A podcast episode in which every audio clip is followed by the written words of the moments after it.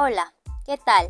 Les saluda Angelis Estrella Cule Medina, quien es estudiante de la institución educativa Josefina Mejía de Bocanegra, del cuarto B, y estás escuchando un podcast informativo con un título de El comienzo de respirar un nuevo aire. En esta ocasión trataremos acerca de la contaminación del aire y la salud, la cual tengo el agrado de hacerte conocer varios puntos importantes como la definición de la contaminación del aire, la cual continuaremos con la situación actual de contaminación que estamos viviendo. Luego seguiremos con el origen de la contaminación y más adelante el impacto que genera esta situación. Y bueno, ya por último, las acciones que debemos optar para amortiguar este problema ambiental. Dicho esto, procederé a explicar cada uno de estos puntos importantes.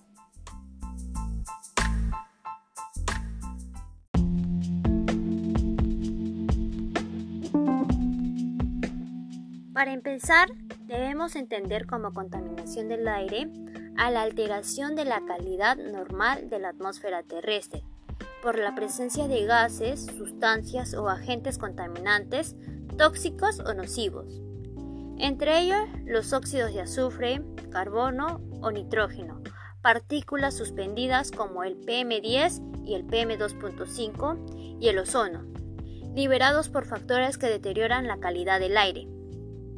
Desgraciadamente estamos viviendo una coyuntura muy delicada. Nuestra calidad del aire se encuentra en calificación moderada, por valores óptimos de 51 a 100 pero en algunas zonas no, ya que los valores de índice de la calidad del aire están en calificación mala, de 101 a VUEC, que es valor umbral del estado del cuidado. De igual modo, entre las causas que generan este asunto se encuentran los contaminantes primarios. Es un contaminante emitido directamente a una fuente de aire. Sus fuentes emisoras son cuatro. Primero, las fuentes naturales, no previenen directamente de las actividades humanas, sino son emitidos por los fenómenos como las emisiones de CO2 por los bosques o cultivos, los gases que emiten los volcanes, manantiales de aguas sulfurosas, los incendios, entre otras. Las fuentes fijas no pueden trasladarse manteniéndose en un solo lugar, como las industrias o actividades que generan quemas abiertas controladas por zonas urbanas, rurales, imprentas, refinerías de petróleo, lavanderías, chimeneas, residencias que usan leñas, entre otros. Fuentes móviles. Corresponde a las emisiones provenientes de los gases de escapes, desgaste de frenos, incluyendo los automóviles, autobuses, barcos, camiones y aviones, produciendo grandes cantidades de monóxido de carbono y menores cantidades de, monóxido de nitrógeno, compuesto orgánico volátil, plomo entre otros. Fuentes de área. Incluye a una o varias actividades distribuidas en una área determinada, como los comercios, las actividades domésticas y los servicios. Luego seguimos con, con los contaminantes secundarios. No son emitidos directamente como tal, sino que se forman cuando otros contaminantes, como los primarios, reaccionan en la atmósfera. Ahora seguimos con los impactos que se han venido desarrollando durante esta situación, que es la contaminación ambiental global, la que se refleja en los daños de la capa de ozono que se encargan de filtrar los rayos UV provenientes del Sol, en la, en la que la cantidad de ozono se ha visto disminuida debido a sus reacciones con los contaminantes de origen humano, generando de ese modo el incremento de la incidencia de los rayos UV sobre la superficie de nuestro planeta, teniendo fuertes influencias eh, en los ecosistemas y en el ser humano, como enfermedades a la piel, ya sea cáncer, y en los ojos, entre otras consecuencias importantes están las muertes prematuras por contaminación del aire doméstico, como el uso de querosene y combustibles sólidos, como la madera en estufas, que generan accidentes cerebrovasculares, cardiopatías isquémicas, enfermedades pulmonares obstructivas, cáncer, cáncer de pulmón, la neumonía, el asma, entre otras. Y sin darnos cuenta, esto también influye en los estados de ánimo de las personas, que tienden a decaer cuando la contaminación del aire empeora, ya que las investigaciones señalan que en los días más contaminantes disminuye el índice de felicidad en la población. Pero todo ello podemos frenarlo.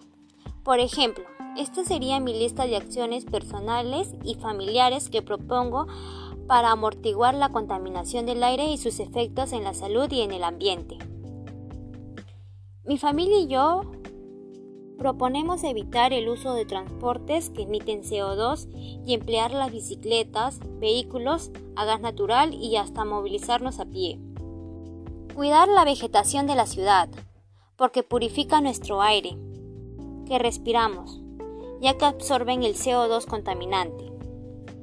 Otra sería reciclar, ya que no solo disminuye la cantidad de basura que hay en el planeta, también ayuda a mantener la calidad del aire. ¿Y cómo se preguntarán? Se aprovechan los recursos y de esa manera reduce considerablemente los procesos de fabricación, que generan gases nocivos para la atmósfera. La otra acción que hemos propuesto sería consumir productos sostenibles, locales y ecológicos, porque aparte de ser sanos y seguros para la salud, el consumo local reduce las emisiones de gases contaminantes. También evitaremos quemar basura, porque genera un humo con gran cantidad de sustancias químicas que son dañinas para el hombre y el medio ambiente. Optaremos por usar energía renovable, ya que emiten, gases contaminantes muy bajos. Evitaremos el uso de tabaco por parte de algunos miembros de mi familia, porque no solo mejora la salud, sino que también mantiene un aire limpio de humo de cigarro. Dejaremos de usar aerosoles, puesto que contienen sustancias nocivas llamadas clorofluorocarbonos, las cuales destruyen completamente la capa de ozono, la cual genera la filtración de los rayos UV ultravioletas provenientes del sol. El otro sería, ahorraremos energía apagando las luces y los aparatos electrónicos cuando no la estemos utilizando. Y dicho esto, nosotros mismos, como agentes contaminantes que somos, concientizaremos a la gente para que también opten por estas actividades y junto colaborar para una buena calidad del aire. Y ya por último, como les dije, que esta situación está pasando, influye en nuestro estado de ánimo, opté por plantear acciones para cuidar nuestra salud mental y de en esta situación, las cuales serían aprender a reconocer y regular nuestras emociones para evitar caer en el descontrol. Promover algunos tipos de actividades físicas para nuestra salud y el bienestar. Aprender a ser asertivos para poder expresar nuestras emociones frente a otros y así no sentirnos solos y nos ayuden a buscar soluciones.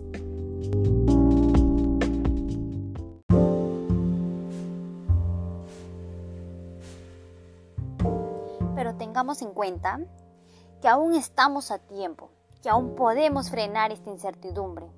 Con todo lo mencionado, estoy segura que podemos tomar un cambio de actitud y poner en práctica todas aquellas acciones mencionadas en beneficio de nuestra salud y ambiente. Bueno, gracias por permitirme llegar a ti y sé que muy pronto todos juntos comenzaremos a respirar un nuevo aire.